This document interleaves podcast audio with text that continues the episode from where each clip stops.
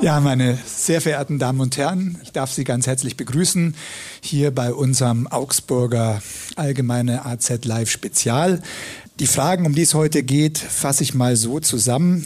Wie geht es weiter in der Ukraine? Muss Deutschland jetzt noch mehr Hilfe leisten, jetzt wo die Amerikaner zurückhaltend werden mit der Unterstützung? Und vor allem, wie geht es den Menschen dort in der Ukraine? die dort leben im Kriegsgebiet an der Front. Wie sieht deren Alltag aus? Das sind Fragen, die wir heute hier bei diesem AZ Live erörtern wollen. Mein Name ist Peter Müller, ich bin einer der Chefredakteure der Augsburger Allgemeinen und ich freue mich, dass ich Margit Hufnagel hier bei mir begrüßen darf. Margit ist äh, Mitglied der Chefredaktion, sie ist unsere Außenpolitik-Expertin ähm, in der Redaktion. Und Sie kennen Margit natürlich, weil sie ähm, bei unserem vergangenen AZ Live zu Nahost auch hier schon auf der Bühne war und ähm, ihre Kenntnisse und Einschätzungen ähm, zur Krise in Nahost geschildert hat. Und ich freue mich, dass ähm, Margit heute wieder mit dabei ist. Ganz besonders. Dankeschön. Ganz besonders möchte ich auch Till Meyer begrüßen. Till Meyer ist Redakteur beim Obermain-Tagblatt. Das ist eine der Schwesterzeitungen der Augsburger Allgemeine. Und er ist nicht nur Redakteur dort, vor allem ist er auch seit 30 Jahren als Kriegsreporter in den verschiedensten Krisen und Kriegsgebieten dieser Welt unterwegs. Till schreibt für uns derzeit vor allem aus dem Osten der Ukraine, eigentlich aus dem ganzen Land, ist also immer wieder vor Ort und ähm, seine Reportagen können Sie in der Augsburger Allgemeine in der Regel auf der Seite 3 lesen. Das ist also das große Reportageformat, ähm, wo Till Meyer uns dann sozusagen mitnimmt zu den Menschen im Donbass, zu den Menschen in den Kriegsgebieten, aber auch zu den Menschen, die weiter äh, versuchen, einen Alltag irgendwie zu leben in der Ukraine.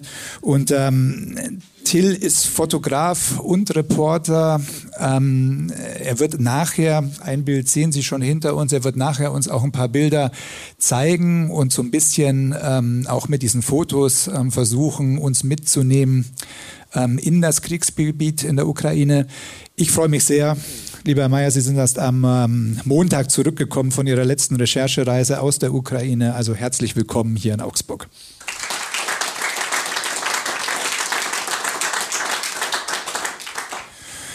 Sie kennen das vom AZ Live, ähm, meine sehr geehrten Damen und Herren. Neben unseren Gästen hier auf der Bühne sind Sie die Hauptpersonen. Das heißt, Sie können Fragen stellen.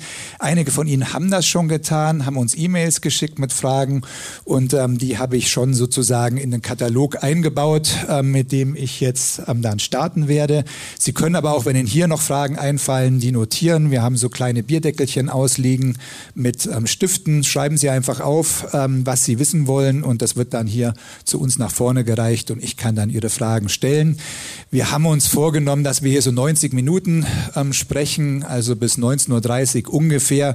Und ich werde dann ähm, schon darauf aufpassen, dass rechtzeitig ähm, auch Ihre Fragen hier auf der Bühne ähm, dann sozusagen zur Geltung kommen und gestellt werden können. Und damit möchte ich eigentlich gleich einsteigen. Liebe Frau Hufnagel, ähm, der, der Anlass für unser Treffen hier ist ja so ein bisschen die Münchner Sicherheitskonferenz, die am Morgen beginnen wird, also diese große, wichtige Tagung, wo sich Außenminister und Premierminister aus der ganzen Welt in München treffen. Und es ist natürlich die Tatsache, dass sich dieser Krieg in der Ukraine, dass sich Putins Überfall bald jährt. Wir haben jetzt bald zwei Jahre Krieg in der Ukraine. Wenn Sie das mal so ein bisschen für uns einordnen würden, wo stehen wir da im Moment? Wer sich im Moment mit Menschen in der Ukraine unterhält, der bekommt ein sehr düsteres Bild leider gezeichnet. Dieser Krieg hat sich natürlich in die, in die Seelen der Menschen gefressen in diesen zwei Jahren. Also eigentlich kennt fast jeder jemanden, der gestorben ist, der in Kriegsgefangenschaft ist, der vielleicht sich auf die Flucht begeben musste, dessen Haus ähm, zerstört ist. Ähm, Hinzu kommt die Unsicherheit, wie es weitergeht in der Ukraine. Wir haben jetzt in der Vergangenheit mehrfach darüber berichtet. Die finanziellen Hilfen tröpfeln inzwischen mehr, als dass sie fließen, vor allem was die Amerikaner angeht. Es ist sehr unsicher, wie, wie es da überhaupt weitergeht. Seit vergangenem Jahr ist da eigentlich ähm, gar nichts mehr geflossen. Und das ist für die Ukraine eine, eine unglaublich schwierige Situation. Ähm, man kann sich das ausmalen, allein die Hälfte des staatlichen Haushalts wird mit ausländischen Geldern bestückt. Wenn da kein Geld mehr fließt, dann geht es eben nicht nur um Militär, es geht auch darum, Krankenschwestern zu bezahlen, es geht darum, Lehrer zu bezahlen, ähm, es geht darum, dieses ganze öffentliche System im, am Laufen zu halten, aber es geht natürlich auch ganz, ganz wesentlich ähm, darum, gegen, gegen den Aggressor Russland zu kämpfen. Und da ist die Situation an der Front im Osten im Moment wirklich extrem angespannt. Da würde ich gerne überleiten, Herr Mayer. Sie ähm, kennen die Situation dort an der Front. Können Sie uns ein bisschen vielleicht einen Einblick geben, wie ist die Lage dort konkret? Wie erschöpft sind die Soldaten? Wie erleben Sie ähm, die Menschen, die Sie dort treffen und über die Sie schreiben? Ja, die Soldaten sind natürlich extrem erschöpft, weil ein Großteil von den Soldaten schon fast seit zwei Jahren kämpft. Und in der Ukraine findet auch eine große gesellschaftliche Diskussion statt, wie man das anders regeln kann, wie man es gerecht regeln kann, dass eben diese Last, das Land zu verteidigen, auf mehr Schultern verteilt wird. Da kommt, natürlich kommt hinzu jetzt dann auch ähm, der Blick auf die USA, also wo die Hilfe nicht mehr kommt, die wirklich ähm, sehr wichtig ist, auch zum, um den Kampf weiterführen zu können. Also Munition wird mittlerweile rationiert ne, an der Front. Auf der anderen Seite greift aber die russische Föderation ununterbrochen an. Also die ist jetzt in der Offensive und äh, die ukrainischen Truppen müssen sich mit Munitionsmangel entgegenstemmen. Und was noch hinzukommt, ist eben, dass direkt an der Front also der Krieg der Drohnen zunimmt, also das spezialisiert sich immer mehr. Also Drohnen, das können, können ganz unterschiedlich ausschauen. Da gibt es eben Aufklärungsdrohnen für die Artillerie, aber auch die kleine selbstgebaute Sportdrohne mit einer Handgranate, die mit Kabelbindern draufgebunden ist, die halt wirklich gezielt ein fahrendes Auto auch treffen kann. Das nimmt alles mehr zu und ist eine immer größere Gefahr für die Soldaten. Es gibt jetzt auch mittlerweile Drohnen mit Nachtsichtgeräten, also selbst nachts ist man immer sicher davor. Und für die Soldaten ist das halt wirklich eine immer tödlichere Geschichte. Also die Entwicklung der Drohnen, wer da das die Nase vorn hat, das wird mit kriegsentscheidend sein. Mhm. Wie kann man denn, Frau Hufnagel, wenn man sozusagen von oben drauf blickt, wie kann man die Lage in diesem Krieg gerade bewerten? Ist das militärisch ein Patt? Haben, was man so ein bisschen hört, vielleicht dann doch die, die russische Seite jetzt einen gewissen Vorteil, was ja für viele auch überraschend kam. Wie, was weiß man dazu?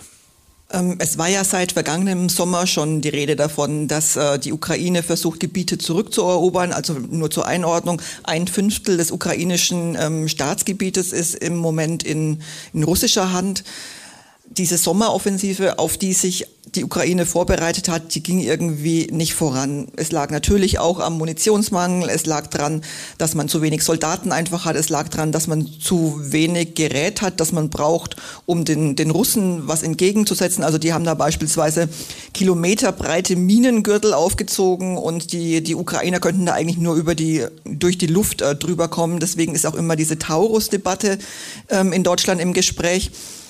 Also man hat da im vergangenen Sommer eigentlich schon von so einer Patt-Situation gesprochen. Die Gefahr ist halt, dass sich dieses Patt jetzt auflöst und zugunsten der Russen dieser Krieg weitergeführt wird. Der Till Meyer hat es eben schon gesagt, ähm, die, die Russen haben den Vorteil, sie haben auf Kriegswirtschaft umgestellt. Das ist natürlich ein autoritäres System. In, in der Ukraine läuft das vieles anders. Man versucht es noch mit Überzeugungsarbeit, ähm, Männer an die, an die Front zu bekommen, gerät da aber auch wirklich immer, immer stärker an, an die Grenzen will diese Mobilmachung, diese allgemeine Mobilmachung noch nicht äh, vollziehen. Irgendwann wird es aus meiner Sicht wahrscheinlich schon dazu kommen müssen. Aber im Moment ist wirklich die, die große Gefahr, dass, ähm, dass die Russen so weit die Oberhand gewinnen, dass noch nicht mal mehr dieses Patch steht, sondern dass, äh, dass weitere Gebiete ähm, erkämpft werden von, von russischer Seite. Mayer, Frau Hufnagel sagte ja gerade, man überlegt jetzt, wie man, jetzt sage ich es in meinen Worten, die Zahl derer, die man rekrutieren kann in der Ukraine für diesen Krieg verbreitern kann, wie man neue Soldaten gewinnen kann. Was wird denn da angedacht? Und ähm, es gab ja auch mal, wenn ich das fragen darf, die Debatte, dass man Ukrainer, die sich ins Ausland aus guten Gründen geflüchtet haben, zum Beispiel nach Deutschland, dass man da bei den Männern jetzt auch genauer hinschaut, ob die nicht zurück in ihre Heimat kommen müssen. Was weiß man dazu im Moment? Wie gesagt, das ist ein großes gesellschaftliches Thema, ist die, die Mobilisierung der Menschen. die ja schon läuft. Ist ja nicht so, dass es da äh, keine Mobilisierung läuft, aber im Moment einfach rechtlich. Ein Beispiel zum Beispiel landet die Mobilisierung der Aufruf in Briefkasten und wird nicht persönlich überreicht, ist es erstmal nicht mal rechtskräftig. Also man braucht, braucht der Mensch, der einberufen worden ist, sich nicht drum kümmern. Ich persönlich denke, vielleicht wäre es das Beste, dann also mit, auch im Zug der Digitalisierung, dass man dann vorwärts kommt und dass man dann aber wirklich die Sache auch zeitlich begrenzt. Wäre ich jetzt zum Beispiel Ukraine und melde mich freiwillig zur Armee und nehme mir an, der Krieg dauert sieben, acht Jahre noch, dann bin ich sieben, acht Jahre halt im Schützengraben. Wenn man aber zum Beispiel anbieten würde, zwei Jahre, also eineinhalb Jahre zum Beispiel für Freiwillige und zwei Jahre für die Leute, die es halt äh, nicht machen, dann eingezogen werden, dann wäre es wenigstens ein überschaubarer Rahmen. Die ganze Sache. Ich möchte vielleicht noch eins dazu äh, zur Offensive sagen, weil es mir wirklich wichtig ist. Also das Scheitern der Offensive ist auch teilweise dem Westen zuzuschreiben, das muss man ganz klar sagen. Also bis das Material endlich gekommen ist, bis die Panzer endlich einsatzbereit waren, die Leute geschult waren, hat sich der letzte russische Soldat eingegraben gehabt. Das Gleiche wird jetzt auch mit den Jets passieren. Bis die endlich fliegen, steht die letzte Luftabwehrbatterie von den Russen. Also das zum Beispiel die F-16 der Niederlande, ne, genau. ne, die die ja ähm, zur Verfügung gestellt haben. Also es kommt immer zu spät und Taurus ist äh, nicht nur, dass man über die Schützengräben fliegt, sondern mit dieser Waffe hätte man die Möglichkeiten, wirklich die ganzen ähm, ähm, Nachschublinien der Russen wirklich empfindlich zu stören. Das würde, da konnte man sehr effektiv sein und es würde Tausende von russischen Soldaten das Leben retten. Ähm, ukrainischen Soldaten, meinst du, ne? Alles gut. Ukrainischen, schon. Ich meine, Sie zeichnen ja beide, wenn ich das jetzt so zusammenfasse und mir anhöre, ein recht düsteres Bild ähm, dessen, wo dieser Konflikt, dieser Krieg gerade steht, wenn man, was äh, natürlich logisch ist, in, aus der Sicht der Ukraine betrachtet. Ähm, vielleicht, äh, Frau Hufnagel, Herr Mayer, helfen Sie uns ein bisschen. Ein Gesicht dieses Krieges ist ja dieser Präsident Zelensky. Der wird, glaube ich, auch morgen in Berlin erwartet. Am Samstag ist er jedenfalls in München auch und wird da natürlich seine zunehmend verzweifelter klingenden Appelle um Hilfe wiederholen. Wie steht dieser Präsident gerade in der Ukraine da? Wie ist ähm, sein, seine Zustimmungsraten? Stehen die Menschen weiter hinter ihm oder bröckelt das? Ähm, vielleicht Frau Hufnagel, Sie zunächst. Also die Zustimmungsraten für Zelensky sind immer noch sehr hoch. Sie sind niedriger als zu Beginn dieses Krieges, das muss man auch sagen. Aber sie sind trotzdem noch stabil. Also die Ukrainer halten ihnen schon noch die Stellung, wenn man das in den Worten sagen kann. Ähm, es gab ja jetzt gerade einen Wechsel an der, an der Spitze der Armee. Zelensky hat da den Armeechef ausgetauscht und das hat natürlich auch so ein bisschen damit zu tun, mutmaßt man zumindest, ähm, wie man diesen Krieg beschreibt. Äh, Salushny hat eben auch als erster von diesem Patt gesprochen, von den Schwierigkeiten. Zelensky versucht immer noch zumindest einen positiven Eindruck zu erwecken. Er macht es natürlich auch aus politischen Motiven. Wenn er jetzt selbst die Situation schlecht redet, dann, dann bröckelt vielleicht der Rückhalt erst recht. Ähm, also er versucht immer noch, ähm, ein halbwegs positives Bild zu zeichnen. Er versucht dem Westen zu vermitteln, wenn wir jetzt alle zusammenstehen, dann, dann ist dieser Krieg noch zu gewinnen. Es ist ja auch nicht gesagt, dass der Krieg verloren ist. Also so weit würde ich jetzt äh, tatsächlich auch nicht gehen. Ähm, er ist einfach in einer schwierigen Situation. Er muss das steuern, er muss die Stimmung irgendwie im Blick behalten, redet dann vielleicht manchmal auch Sachen schöner, als sie tatsächlich sind. Aber mit ihm tauschen möchte ich ehrlicherweise gerade nicht. Herr Mayer, wie sehen Sie das ähm, vor Ort, wenn Sie im Donbass sind, in den Grenz- oder Kriegsfrontgebieten? Wie ist da die Zustimmung zu dem Präsidenten? Wie wurde da zum Beispiel auch der Wechsel, äh, Margit Hufnagel hat es erwähnt, des Oberbefehlshabers der Armee wahrgenommen? Gibt es Kritik? Äh, wie, wie, wie erleben Sie das? Na gut, wenn ich bei der Armee unterwegs bin, äh, werden die jetzt nicht vor meinen Augen ihren Oberbefehlshaber kritisieren. Aber durch den, also durch den Wechsel an der Führungsspitze, der Zaluschny war jetzt ein extrem beliebter Oberbefehlshaber gewesen. Also das hat äh, Zelensky wirklich viele Punkte gekostet bei den Soldaten. Können Sie erklären, warum er das gemacht hat? Ich denke mal, da kommen mehrere Sachen rein. Also einmal denke ich mal, hat sich vielleicht als Chef nicht genügend, also er ist ja der Oberbefehlshaber der Armee, trotz alledem als Präsident dass er sich gesagt hat, ähm, während er noch auf äh, Werbekampagne war und die Sache schöner dargestellt hat, als sie vielleicht in der Realität war, hat eben sein oberster Offizier andere eine, Signale, eine, andere Signale gegeben hinter seinem Rücken. Das ist natürlich ähm, ganz offensichtlich miteinander abgesprochen gewesen und äh, der Zelensky aus meiner Sicht, also ich werde ihn immer hochhalten, dass er in Kiew geblieben ist. Also das, da, wenn er das nicht gemacht hätte, das hätte wirklich, also es war eine wichtige Geschichte damals, um, um, diesen, um die Verteidigung zu starten, dass der Präsident an, an, an in seine Pflicht nachgegangen ist. Aber er ist auch ein, macht halt sehr viel Einmannshow, das muss man auch dazu sagen.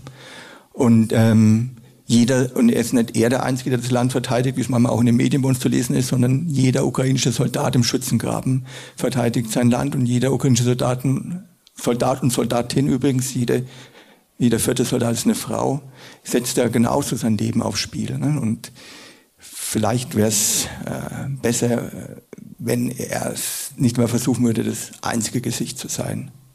Also man hört es teilweise auch. Ich habe mich, ich war vor vor drei Wochen in Kiew, hat mich da auch mit äh, ukrainischen Kollegen unterhalten und man hört da schon auch Kritik raus, dass er beispielsweise versucht, eben die Presse zu beeinflussen, dass er versucht, ähm, parlamentarische Abstimmungen nicht öffentlich zugänglich zu machen.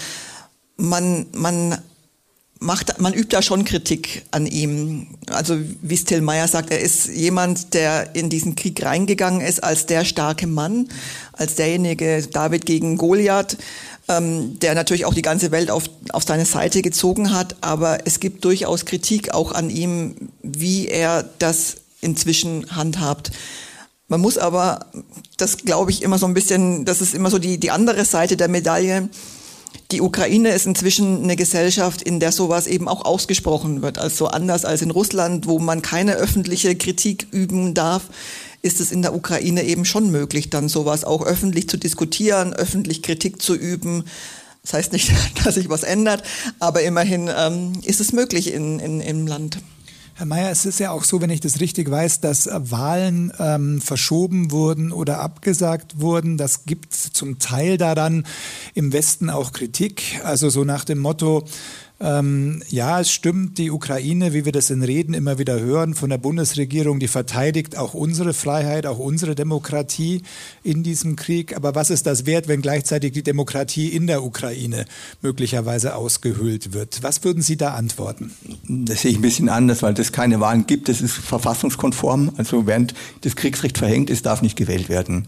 Und das hat auch gute Gründe weil natürlich ein Land, das im Kriegszustand befindet, wenn dann dann Wahlkampf losgeht, der natürlich bei der besten Demokratie, da fallen halt auch viele Späne, da ist jetzt vielleicht nicht der Punkt gekommen. Wenn es der Krieg wirklich fünf, sechs Jahre weitergehen würde, muss man natürlich da mal darüber diskutieren, dass man dann trotzdem Maßnahmen ergreift. Aber ich finde es im Moment in Ordnung, dass es eben keine Wahlen gibt. Auf der anderen Seite merke ich natürlich auch wieder, dass das politische Leben aufwacht. Also diese Einheitsfront, die verläuft sich ein bisschen, es muss aber nicht nur schlecht sein, weil eine Demokratie braucht auch, dass es unterschiedliche Stimmen gibt. Und zum Beispiel die Kollegen und Kolleginnen in der Ukraine machen einen guten Job. Die haben jetzt einige korrupte Leute aus dem Verteidigungsministerium etc. durch ihre Berichterstattung entfernt. Das wird zum Beispiel in Russland nicht geben. Also die Ukraine ist eine Demokratie und ich kenne kein Land wo ich Menschen getroffen habe, die so für eine Demokratie einstehen wie in der Ukraine. Das ist auch ein Grund, warum ich mich mit dem Land so verbunden fühle. Wir wollen ja heute Abend ähm, ein bisschen mit Ihnen auch äh, versuchen, der Ukraine, dem, dem Leben dort, der Situation dort so nahe zu kommen wie möglich. Ähm, Frau Hufnagel, Sie haben es ja gerade schon erwähnt, Sie waren mit Manfred Weber, dem CSU-Europapolitiker, vor ein paar Wochen in Kiew, haben darüber in der Augsburger Allgemeinen auch geschrieben. Und ähm, für diejenigen im Raum, die das nicht gelesen haben, Sie sind mit dem Zug dahin gefahren und als Sie dann ankamen in Kiew, gab es gleich Bombenalarm. Wie, wie war das denn? Ich sag mal so, wir sind natürlich irgendwie alle Friedenskinder. Für uns ist das total surreal. Wir haben nie so eine Gefahr erlebt. Ich habe mir ehrlicherweise, bevor ich äh, nach Kiew gefahren bin, schon so eine Warn-App aufs Handy geladen. Das kann man machen. Da piepst dann irgendwie ständig und dröhnt das Handy. Ähm, und es ist daheim dann irgendwie noch so real. Wir sind mit dem Zug gefahren. Es ist eine unglaublich lange Fahrt. Ich weiß, ich war vor dem Krieg in Kiew. Da dauerte der Flug irgendwie knapp zwei Stunden. Jetzt dauert es Haustür, Haustür 24 Stunden. Ähm, man steigt aus, aus dem Zug raus und wir hatten wirklich äh, kaum den Fuß auf den Boden gesetzt. Da ging schon der Alarm los. Man beobachtet dann natürlich, wie verhalten sich die anderen Leute. Die laufen ganz normal weiter. Man hat auch wenig Möglichkeiten, da was zu machen. Ähm, es blieb dann allerdings tatsächlich nicht bei dem Alarm. Es gibt ja immer wieder Stimmen, die sagen, in Kiew, da merkst du gar nichts vom Krieg, da gehen die Leute ins Restaurant und ähm, da läuft das ganze, das Leben ganz normal. Das ist allerdings tatsächlich nur die halbe Wahrheit. Also ähm, an dem Tag wurden Raketen auf Kiew abgefeuert. Ähm, die haben ein gutes ähm, Raketenabwehrsystem. Man hört es dann immer ganz laut krachen und das ist dann eben dieses Abwehrsystem. Die Raketen an sich schlagen nicht ein, aber die Trümmer fallen runter. Also auch an dem Tag ähm, wurden zehn Menschen verletzt, darunter ein 13-jähriges Kind. Eine Frau ist gestorben. Ähm, also es ist nicht so, dass, dass da einfach nichts passiert. Und dieser Alarm ging allein an dem Tag dann dreimal los. Man hat eigentlich fast überall, wo man sich aufhält, Schutzräume in den Hotels. Viele Menschen gehen dann auch in die U-Bahnen, die, die sicher sind. Man reagiert natürlich nicht mehr auf jeden Alarm, das muss man schon sagen. Wir haben uns da auch mit, mit so einer Unternehmergruppe getroffen, so eine Art IHK. Und bei mir ging der Alarm los und du hast nur gesehen, wie die sich alle denken, mein Gott, du Anfänger. Die haben natürlich diesen Alarm schon, schon längst nicht mehr auf dem, auf dem Handy, sonst äh, wird es ja den ganzen Tag nicht mehr, nicht mehr stillstehen. Aber es ist einfach so, dass man permanent in so einem Zustand der Anspannung einfach ist. Das ist eine gute Überleitung, Herr Mayer. Zustand der Anspannung. Ich nehme an, da wo Sie unterwegs sind, ähm, noch näher natürlich an der Frontlinie, da beschreibt das das Leben der Menschen auch ganz gut. Ähm, wie nehmen Sie das wahr? Oder vielleicht auch ganz naiv gefragt, das sind ja zum Teil auch Städte ähm, in, in, in Nähe der Front, 20, 30 Kilometer entfernt, wo Hunderttausende Menschen wohnen. Ähm, warum bleibt man da? Ja, das ist auch eine Frage gewesen, die mir bei einer Reportage gestellt habe, ich in Bachmut zum Beispiel gewesen bin. Das war im März vergangenen Jahres und da war wirklich so, dass eben die Taktung der Einschläge 15 bis 20 Sekunden war. Und von, der, ähm, von den Menschen, die noch da gewesen sind, also waren vielleicht noch fünf bis sechs Prozent der Bevölkerung. Was waren das für Menschen? Das waren einmal viele alte Menschen, also die ähm, gesagt haben, jetzt bin ich 83 Jahre alt, wo soll ich jetzt noch hin? Also noch zum Hintergrund, keiner wird obdachlos. Also das ukrainische, der ukrainische Staat sorgt dafür, dass die Menschen, die Binnenvertriebene werden, dass die dann, äh, also zumindest ein Dach über dem Kopf haben und versorgt sind. Also es wird keiner obdachlos dadurch. Aber klar, für einen alten Menschen dann nochmal raus. Das waren die einen. Dann hat man eben auch Menschen, die zum Beispiel Alkoholprobleme haben, das muss man wirklich so sagen, die einfach für sich keine Entscheidung treffen können, jetzt diese Flucht für sich zu organisieren oder das zu machen. Und dann hat man auch noch eine kleine, geringe Zahl von diesen Leute, die halt in Ruskimir glauben und denken, sie werden da wirklich befreit. Aber das muss man ganz klar sagen, das ist die Minderheit der Menschen. Das muss man dazu sagen, aber die gibt es natürlich auch. Und für mich war die Geschichte eben einmal die Menschen, die bleiben. Da habe ich einen alten, ein älteres Ehepaar gehabt. Er war gerade unterwegs und hat in umgestürzten Bäumen die ähm, Äste abgehackt, hat minus 20 Grad gehabt. Seine Frau saß in der Wohnung drinnen. Das war 14 Uhr draußen. Es war stockdunkel, weil alle Fenster kaputt waren. Die waren zugenagelt. Und dann lief halt das Bulleröfchen, wo ihr Mann gerade das Holz geholt hat und Wasser gab es als Versorgung, aber nur zum Trinken. Also, es war, also für Körper, Körperhygiene war nichts vorhanden.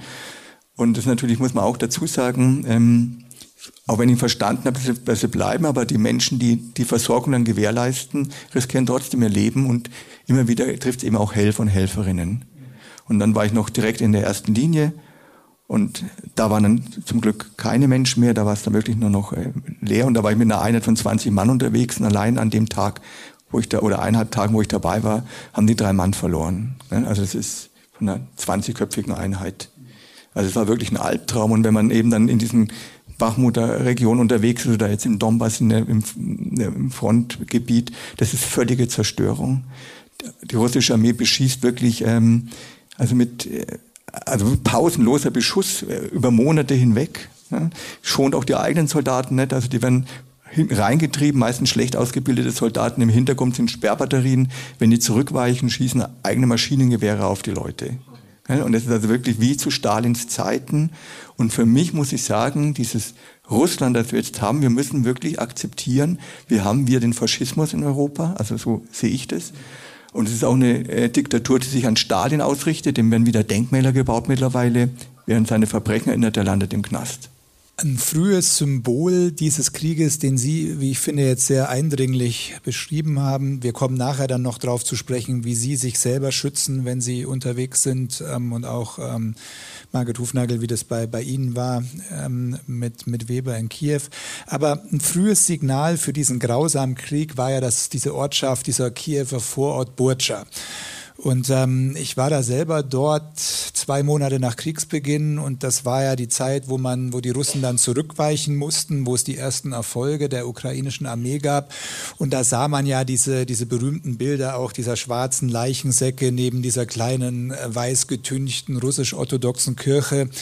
Ähm, man hat also gesehen und ähm, die, die, ähm, die Bewohner haben das auch erzählt, wie die russische Armee dort gewütet hat. Ähm, Frau Hufnagel, was weiß man denn äh, ausgehend vom Burtscha vielleicht über die Kriegsverbrechen, die die Russen in der Ukraine begangen haben?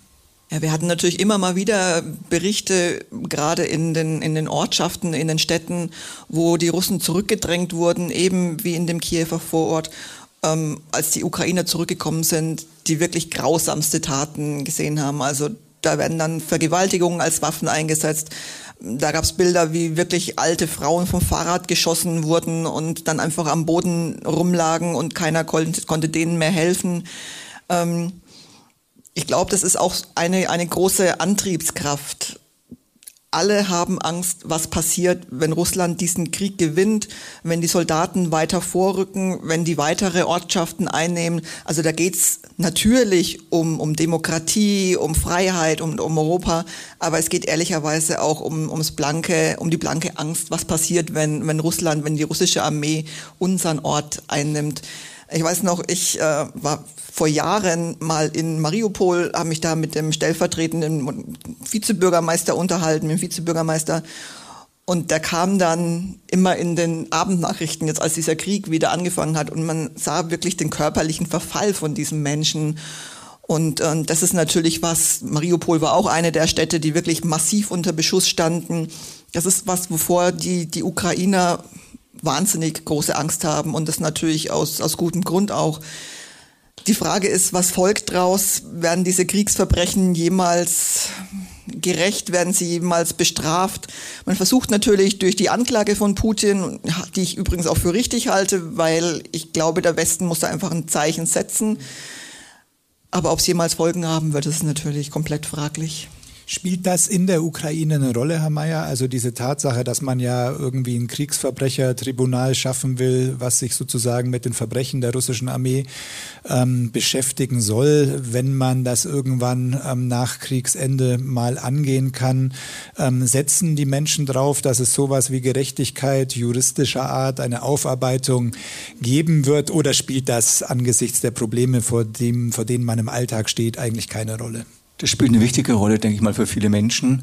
Allein, dass jetzt eben äh, Putin als Kriegsverbrecher gesucht ist, dass dann Haftbefehl ausgeschrieben ist, das ist äh, eine wichtige Sache. Ich, mich noch erinnere, ich habe im März angefangen, also äh, 22 war ich dann äh, vor Ort und habe dann auch gesehen, wie die ukrainischen Soldaten zum Beispiel auf diese Verkehrsschilder ähm, die Orte zugeklebt haben, da stand dann Den Haag drauf.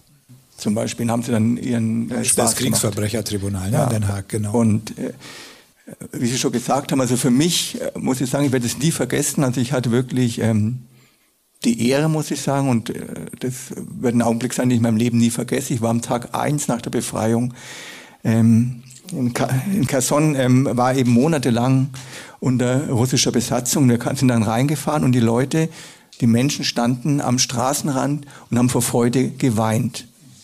Ja? Und dann äh, an dem Tag sind praktisch die ukrainischen Truppen sind vorgerückt, die haben dann schnell die Positionen der russischen Armee eingenommen. Man hat auch ununterbrochen, also auch in der Ferne die Artillerie gehört und die Leute haben immer auf diesem Marktplatz gefeiert. Ab und zu sind die Soldaten angehalten, die wurden gefeiert wie Rockstars. Und ich habe dann ein, ein junges Mädchen kennengelernt, die war 19, die hat während der Besatzung als Bedienung in einem Café gearbeitet und einmal gewagt zu sagen, also Kritik an diesen tschetschenischen Söldnern geübt, die für, die für Russland kämpfen.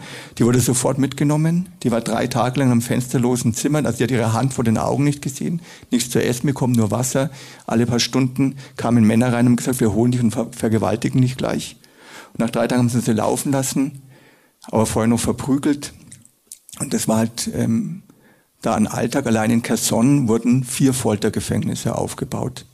Und ich zeige dann später auch ein Bild von einem Folterüberlebenden.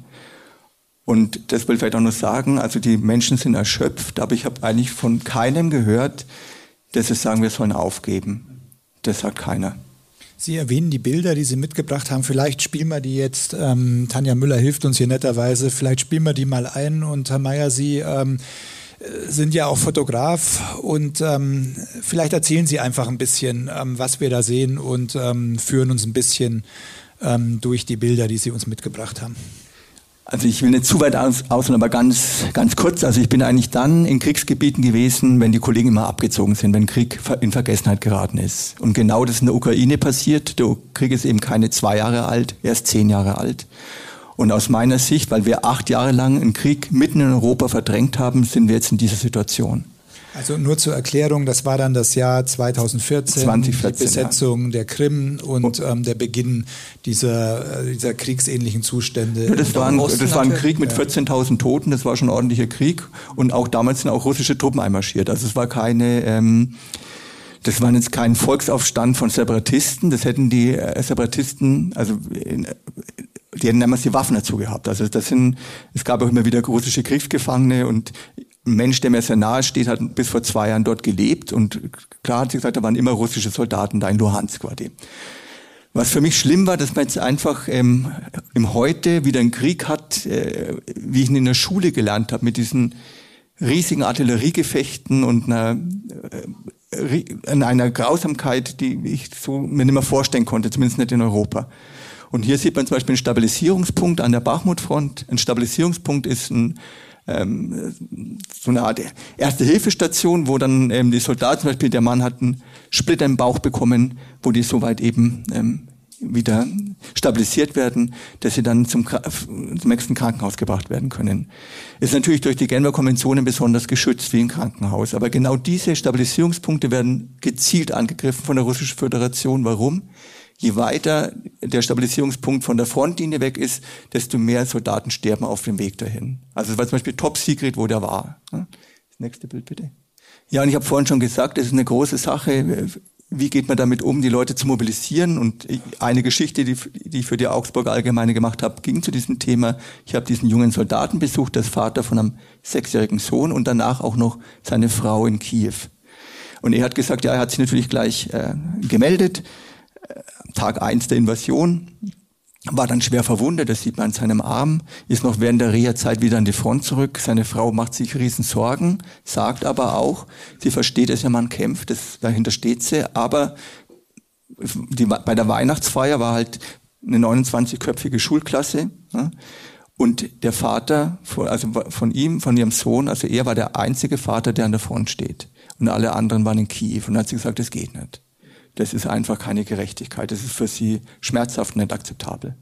Ja, das ist der, dieser äh, Krieg der Drohnen und da wurde es mir einfach auch mal bewusst, wie digital mittlerweile alles ist. Also der, äh, ich war dann, äh, muss vorstellen, das ist eine ähm, Panzerabwehrgranate, eine RPG. Die haben die einfach auf eine Sportdrohne drauf mit, mit Kabelbinder, mit der man normalerweise Wettbewerbe fliegt. Und dann war man in dem Bunker, das war eine aufgelassene russische Stellung, wo wir gewesen sind, noch eineinhalb Kilometer zum Feind. Und dann haben die ihre VR-Brillen gehabt, dann äh, ist das Ding halt losgestiegen und dann nach einer Minute ist der Soldat aufgestanden, drückt mir die Brille in die Hand und sagt, also wenn Sie wollen, das sind die letzten 50 Sekunden. Und diese äh, Drohne, die sie jetzt hat, ich konnte dann den äh, verfolgen, wie die dann eingeschlagen ist. Also ich habe nicht mehr gesehen, wie sie Menschen getroffen hat. Ich habe halt gesehen, die ging, ging durch diesen Bunkereingang auf der russischen Seite und dann flimmert's, dann ist, hat sie explodiert. Aber wahrscheinlich hat die dann halt gerade fünf, sechs Menschen getötet gehabt. Ne? Also die, die, Nähe dann auch. Er selber ist auf eine Mine getreten, das sieht man, er trägt, trägt eine Prothese, kämpft trotzdem. Und wie er da rausgez also rausgezogen, also in Kontinent rausgezogen werden, der lag da in der Wiese und da hat jemand ein Seil zugeworfen und der hat eine Bodycam getragen. Also ich konnte mir noch anschauen auf seinem Handy, wie er damals gerettet worden ist. Ne? Und über unseren Kopf war natürlich auch, äh, die Drohnen gingen, haben genauso auch die Russen. Also zum Beispiel, wir durften nie länger als 20, 30 Sekunden außerhalb vom bewaldeten Stück sein. Das war immer, ist immer ein Laufen, immer ein Rennen. Also man wird auch dauernd beobachtet. Und dann war man, ich habe dann bei ihm dann vorher haben wir noch übernachtet, weil ich, da konnte ich ein bisschen kennenlernen. Und da hat er halt noch für seine Tochter dann noch digital irgendwelche Einkäufe gemacht, ein hübsches Kleidchen bestellt. Also es ist wirklich eine verrückte digitale Kriegswelt geworden. Ja, was man aber nicht vergessen darf, ist, dass mittlerweile eine ganze Generation von Kindern und Jugendlichen völlig traumatisiert ist. Hier ist Borodjanka. Das Mädchen ist 14 Jahre alt und hat eben diese russische Besatzung miterlebt. Und diese Besatzung ist wirklich ähm, tiefst traumatisch für die Menschen, die sie mitbekommen haben, weil es einfach eine völlige Rechtlosigkeit ist. Ist das Kherson oder wo, wo befinden wir uns da? Borodjanka, das ist eine, eine, praktisch nahe Kiew. Das okay. war in dem, äh, in dem Bereich, den Ganz am Anfang, ja. russische Truppen gehalten haben. Und da haben sie besonders gewütet, also das heißt, dann große Teile der Stadt zerstört. Und das die Geschichte damals war von der Musikschule, wo sie spielt. Und das ist halt wie eine Therapie für das Mädchen auch, dann, dass sie ein Instrument spielen kann. Das nächste bitte. Hat die, wenn ich fragen darf, hat die Ukraine, man kann sich das ja nicht vorstellen, gibt es da schon spezielle Programme, äh, wie man mit diesen traumatisierten Menschen umgehen kann, wie man die wieder integriert? Ich nehme an, da fehlt es an allen. Also ich meine, es ist natürlich eine riesige Aufgabe, weil es halt eigentlich letztendlich, bei Kindern und Jugendlichen ist es ein ganzes Volk und jeder Ukrainer, jede Ukrainerin, egal ob sie jetzt in Deutschland leben, in den USA, in der Ukraine, für die ist seit dem Tag der Invasion nichts mehr so, wie es vorher war. Aber es passiert natürlich viel. Also zum Beispiel gibt es Organisationen, die bilden dann auch Ärzte aus, dass die zum Beispiel auch Anzeichen erkennen von äh, mentalen Gesundheitsschädigungen, dass die dann, äh, das werden Gesprächstherapien gemacht, aber es gibt natürlich viel zu wenig Therapeuten und Therapeuten und es wird, denke ich mal, einer der wichtigsten Berufe auch in der Ukraine sein, auch wenn dieser unselige Krieg mal zu Ende ist. Ich sage zum Beispiel, man kann nie einen Krieg gewinnen übrigens, weil einfach zu viele Menschen gestorben ist. Also die Ukraine kann diesen Krieg nicht gewinnen, aber sie kann ihre Freiheit verteidigen. Ah, Entschuldigung, Entschuldigung. Jetzt hier ein Beispiel. Ähm, das ist ein Vollüberlebender in Kherson und die ukrainische die russische Armee hatte durchaus das Recht, ihn zu verhaften. Er war im Widerstand und hat dann eben Daten geliefert an die russische Armee. Aber es hat natürlich nicht das Recht, ihn zu foltern. Die Folter lief bei ihm so. Zuerst haben sie ihm Elektroschocks verpasst. Dann hat er Namen weitergegeben, aber die Namen waren zu alt. Das war ihm auch bewusst, aber er hätte ja gar keine anderen gehabt. Die waren also schon verhaftet sozusagen. Da waren die Folterknechte nicht zufrieden und haben den Beschluss gefasst, ihn so lange zu foltern, bis er gesteht, dass der Widerstand Bomben legen wollte auf die Zivilbevölkerung, was natürlich völliger Blödsinn gewesen ist. Und dann haben sie ihn so lange mit Knüppeln auf die Beine geschlagen, bis sie ganz tief im Fleisch waren und ihn nur noch eine Notoperation retten könnten. Der Mann wird sein Leben lang gehbehindert bleiben, ja, dadurch.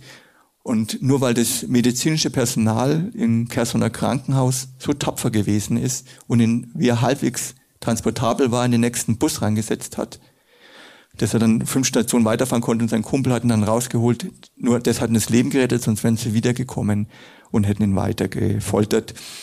Und Schicksale wie von Sascha sind eben der Grund, warum die Ukraine nicht aufhört zu kämpfen und ich das auch völlig verstehe. Vielen Dank. Ich glaube, das ähm, hat uns schon recht eindringlich nahegebracht, ähm, wie es den Menschen dort geht und zeigt uns natürlich auch hier, die wir in solchen Situationen uns eigentlich natürlich nicht wiederfinden, ähm, wie nah sie an dem Geschehen Herr Mayer dran waren. Das wäre jetzt sozusagen der nächste Punkt, den ich ansprechen will.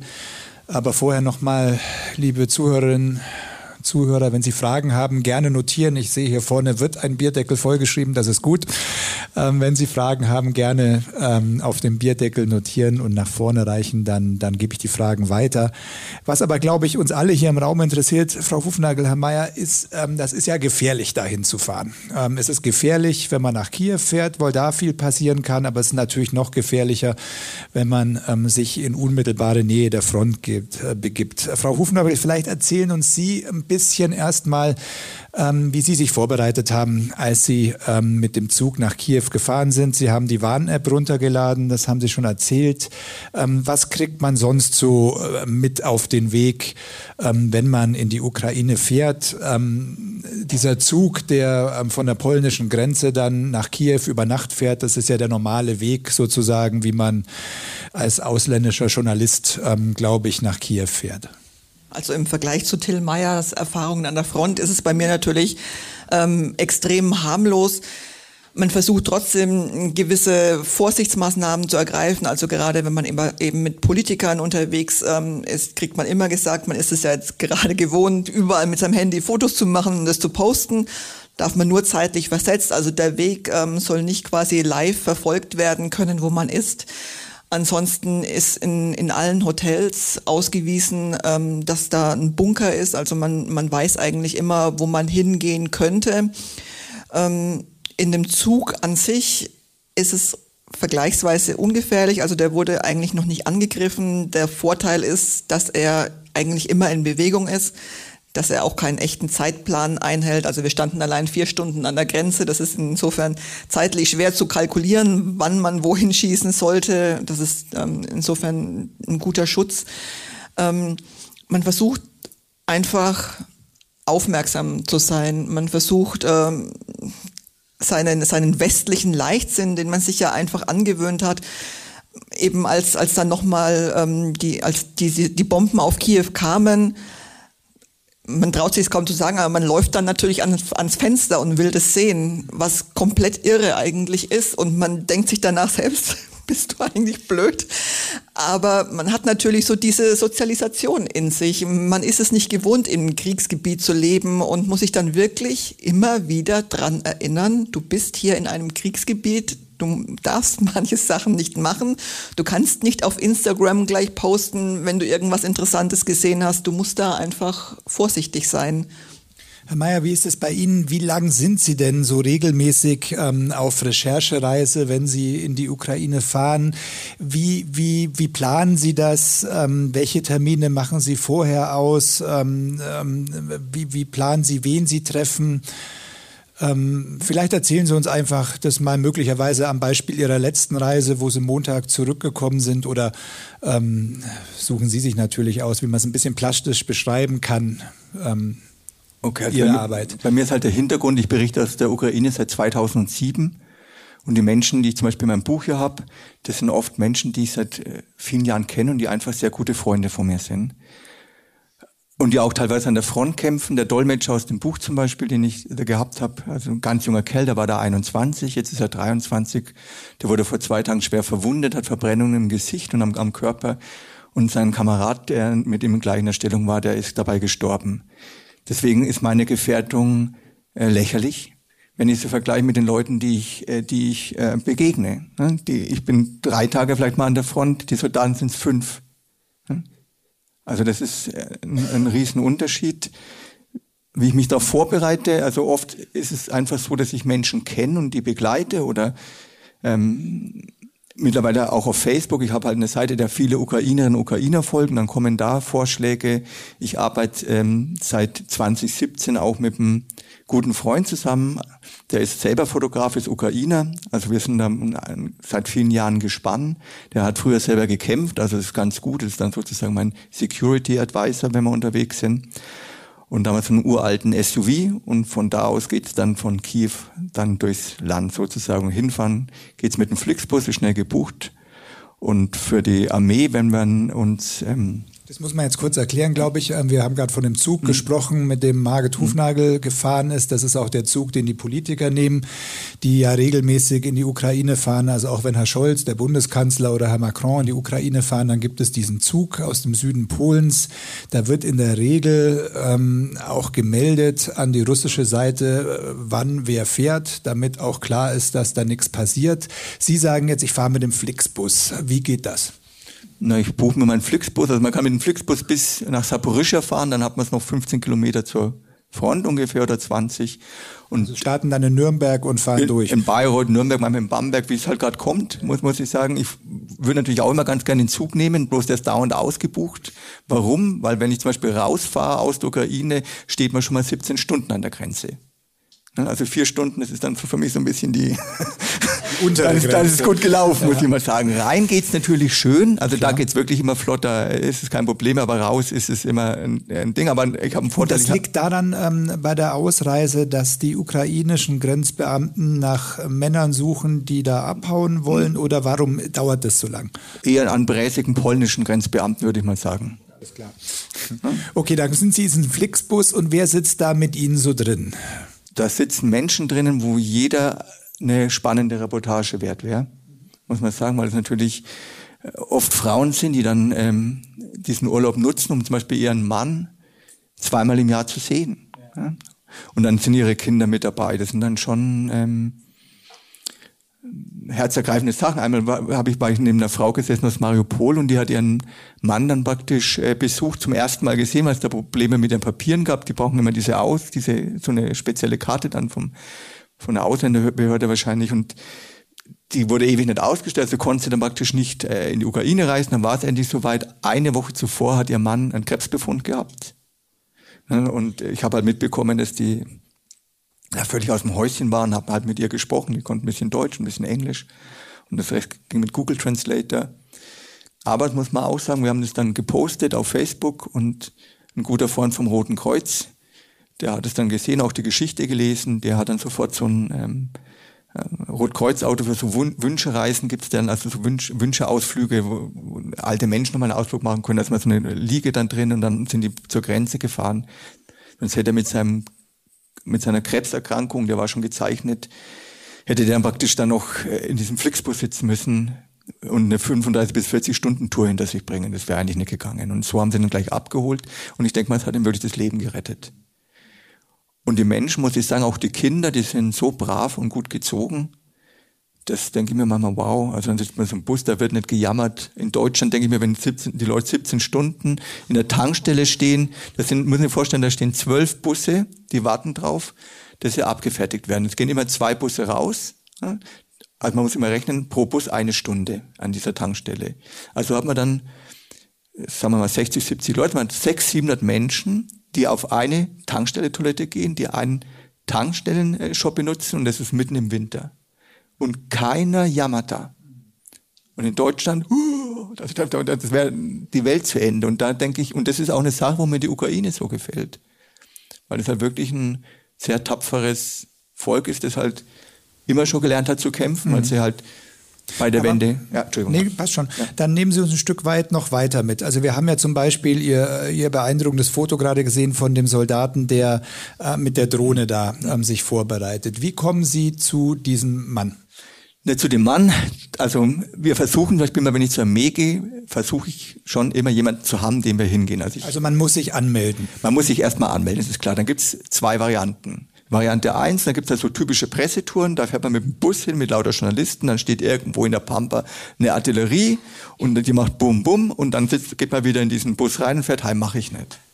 Sondern ja, ich möchte ja auch für die Leser jetzt ja, wahrscheinlich ich möchte nicht einen, so spannend. Ich meine, da genau. gibt schon ein Interview dann, aber der, dieser Soldat, der, der, wird schon die Wahrheit sagen, aber der hat halt schon mit 100 anderen Journalisten gesprochen und ich. Äh, also das ist quasi von der Armee, äh, was es ja überall gibt in jedem Land, vorbereitet, um Journalisten genau. einen gewissen Eindruck zu vermitteln. Und nachdem ich, also mein Kollege und ich schon seit vielen, vielen Jahren auch berichten, kennt uns natürlich die Armee auch schon und wir suchen es dann vielleicht auf Facebook, findet man was oder uns wird eine interessante Geschichte erzählt und dann versuchen wir die Brigade ausfindig zu machen und fragen da an, ob das möglich ist, da eine Geschichte zu machen. Und so was auch bei ihm. Also da hat jemand erzählt, dass ein, Mann, der hat selbst ein Bein verloren bei einer Minenexplosion und jetzt er kämpft er trotzdem weiter als Drohnenpilot. Und ich dachte, Drohnen, das ist eine wichtige Geschichte, weil das halt immer mehr zunimmt.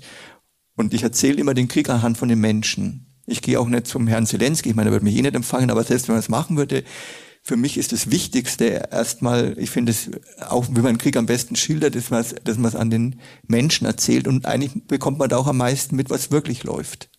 Wenn man an der Front ist, wenn man sieht, wenn die Soldaten erzählen, dass, dass sie nicht mehr genug Munition haben, dass das rationiert ist zum Beispiel, wenn man dann das mitbekommt, was das für eine Ehefrau bedeutet, wenn der Mann an der Front steht, da kommt man, denke ich mal, am meisten mit. Und das sind die Menschen, von denen es dann auch abhängen wird, wie dieser Krieg ausgeht. Und Sie sind so eine Woche ähm, dann in der Ukraine, bevor Sie wieder zurückkommen, oder wie, wie lang sind Sie in der Regel dort? Zwei, zwei Wochen. Wochen. Zwei, zwei Wochen. Wochen. Weil man auch schon so lange rein und zurück braucht. also ich, genau, ich brauche zwei Tage nach Kiew ungefähr, also so 35 Stunden. Dann schlafe ich da erstmal. Am nächsten Morgen holt mich mein Kollege mit dem Kurczak ab, so heißt unser Auto.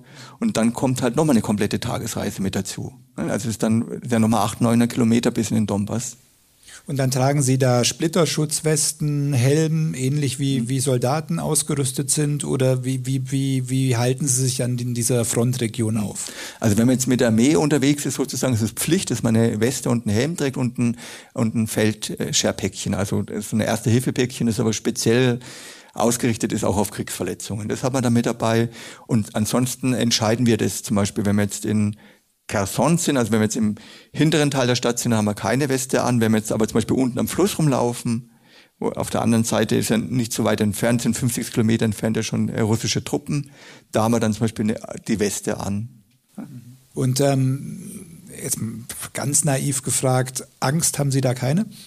Nee, also Angst habe ich keine. Also sagen wir mal so, wie ich in Bachmut war, war ich froh, wie ich wieder draußen war, muss ich ganz ehrlich sagen. Das war schon aber es ist ähm, unterschiedlich. Also zum Beispiel einmal kam, waren wir bei einer Artillerie und da hat dann wirklich in dem Augenblick, wo wir bekommen, kamen, gingen Raketen von der russischen Armee runter. Sie mussten uns gleich auf den Boden werfen und die sind dann in nahen Wald eingeschlagen. Die, also die, die, die Granaten, ist, zuerst habe ich gedacht, die, die, die sind ganz nah, aber dann waren es doch fast 100 Meter entfernt, wo das dann runtergegangen ist. Und da reagiere ich mal drauf, dass ich dann eher, also da ist, da hat man dann so eine, so eine Adrenalinschub in dem Augenblick, dass man wirklich das Gras wachsen hört. Aber bei meinem Kollegen zum Beispiel, der Frontkämpfer war, der hat ihn nimmer. Also der hat wirklich, den hat der Krieg gezeichnet, der hat es sehr traumatisch erlebt und der reagiert da anders drauf. Aber danach, wenn es rum ist zum Beispiel, dann denkt man schon nach, mein Gott, was ist da jetzt eigentlich gerade passiert zum Beispiel? Oder was ist das für ein Irrsinn, in dem man jetzt dann unterwegs ist? Wie reagieren die Kollegen, wenn sie zurückkommen ähm, in die Heimat, Obermain-Tagblatt, ähm, da geht so das lokale Geschäft weiter und dann kommen Sie zurück, haben sowas erlebt. Er, äh, erzählen Sie das, sprechen Sie drüber mit Ihren Kollegen, interessiert, ähm, auch das wieder ein bisschen vereinfacht gefragt, interessiert Ihre Kollegen, ähm, was Sie da erleben? Na, Unterschied. Erstmal muss ich mal sagen, Dankeschön, weil die mir auch den Rücken frei halten, dass ich gehen kann. Das muss man schon mal ganz klar so sagen. Und das würden sie, denke ich mal, nicht machen, wenn sie dann nicht den Sinn drinnen sehen, den ich tue. Dann eine Kollegin ist ein bisschen näher am Wasser gebaut, da gibt's noch ein paar Tränen. Aber bei, bei anderen Sachen, denke ich mal, ähm, ist es jetzt ja, ich glaube, schon bald 20 Reisen, die jetzt gewesen sind. Also da ist es dann eine gewisse äh, Gewohnheit dabei. Was ich halt, also für mich beginnt jetzt in dem Jahr eigentlich der wichtigste Teil für, von meiner Ukraine-Berichterstattung, weil eben in der Gesellschaft wie das Verdrängen stattfindet. Also ähm, sozusagen die westlichen Zuschauer, ähm, unsere Leser äh, werden langsam müde des Krieges, überdrüssig. Es gibt neue äh, Geschichten. Wir haben hier schon eine Veranstaltung zu Nahost gehabt. Gleichzeitig, mhm. was weiß ich, gibt es die Demonstrationen gegen Rechtsextremismus. Also äh, nach zwei Jahren droht dieser Krieg ein Stück weit in die Vergessenheit zu geraten. Also, das kann man so sagen. Aus meiner? Sicht ist das schon der Fall. Ne? Und ich kriege es auch mit, dass zum Beispiel ukrainische Freunde und Freundinnen habe hier in Deutschland, die dann wirklich von ihren Freunden gesagt bekommen, sie wollen es nicht mehr hören. Und das ist natürlich eine Sache, die halt wirklich ähm, sehr schmerzhaft ist dann. Und das sind jetzt nicht Menschen, die dauernd ihre Kriegsgeschichten erzählen. Und für mich geht's auch noch um meine eigene Freiheit, weil aus meiner Sicht, ähm, wenn Putin jetzt nicht gestoppt wird, denke ich mal, laufen wir in einen Krieg rein. Also der Putin wartet darauf, dass Trump die Wahlen gewinnt. Trump hat ja schon ganz klar gesagt, dass er dann die Ukraine nicht mehr unterstützt. Wir als Europäer wären eigentlich stark genug, die Ukraine zu unterstützen. Wir brauchen die USA nicht. Wir sind stark genug, aber wir müssten dazu eben zusammenstehen. Da, da kommen wir gleich noch drauf. Da habe ich auch noch einige Fragen, auch hier im Bierdeckel und E-Mails. Mich würde nur eine, als, als Journalist sozusagen, noch eine Frage ähm, doch recht brennend interessieren. Sie haben das jetzt ja sehr plastisch geschildert, was Sie dort erleben, wie Sie auch mit den Menschen, sage ich jetzt mal, mitleiden, wie Sie das Leid ähm, der Zivilbevölkerung erleben, äh, die Geschichten derer, die von den Russen verschleppt waren zeitweise. Inwieweit, man sagt ja immer, wir sollen unabhängig, neutral berichten als Journalisten. Inwieweit ist das denn bei so einem Geschehen überhaupt möglich? Oder, oder stellen Sie ähm, überhaupt, kann man überhaupt den Anspruch an sich stellen, ähm, da neutral zu sein? Oder wird man nicht, wenn man dieses Leid erlebt, automatisch zu einer Art Partei in diesem Krieg? Eine gute Frage. Also für mich ist es so. Ja, ist gar nicht, ich könnte sie gar nicht so leicht beantworten, ja, ehrlich gesagt. Also für mich ist es so, wenn ich jetzt in, also zum Beispiel ein Beispiel war in Kharkiv, das war im April 22 und die Stadt war heftig umkämpft und wir waren im Stadtviertel, Saltivka heißt es, die haben besonders viel abbekommen. Und da war dann eine Oma von mir gestanden, die habe ich interviewt, die, da war jedes Fenster kaputt, das war halb dunkel, es stank nach Fisch, weil ihr Fischaquarium, das hat sie ausschütten müssen, weil kein Strom da gewesen ist. Und dann habe ich sie gefragt, was war denn ihr größter Wunsch? Ne? Und dann hat mir die alte Dame gesagt, mein größter Wunsch ist Frieden. Also war klar, dass sie das sagen würde. Und, und das hätte ich eigentlich so nicht erwartet, aber nicht um jeden Preis.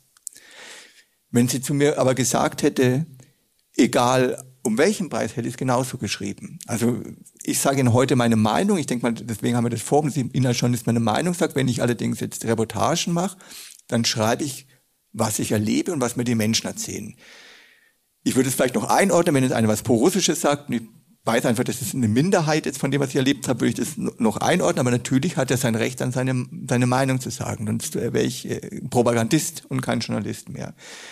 Allerdings der Satz, dass man sich nie mit einer guten Sache gemein machen soll, das habe ich als Volontär gelernt. Da muss ich sagen, das ist einer der unsinnigsten Sprüche, die ich in meinem Leben gehört habe. Dann würde ich mich nämlich nicht mit der Pressefreiheit gemein machen, ich würde mich nicht mit der Demokratie gemein machen, ich würde mich nicht mit dem humanitären Völkerrecht gemein machen, aber mit den Sachen, da mache ich mich gemein. Weil wenn es die alle nämlich nicht mehr gibt, gibt es auch mich als Journalist nicht mehr. Ich glaube, Neutralität ist in dem, in dem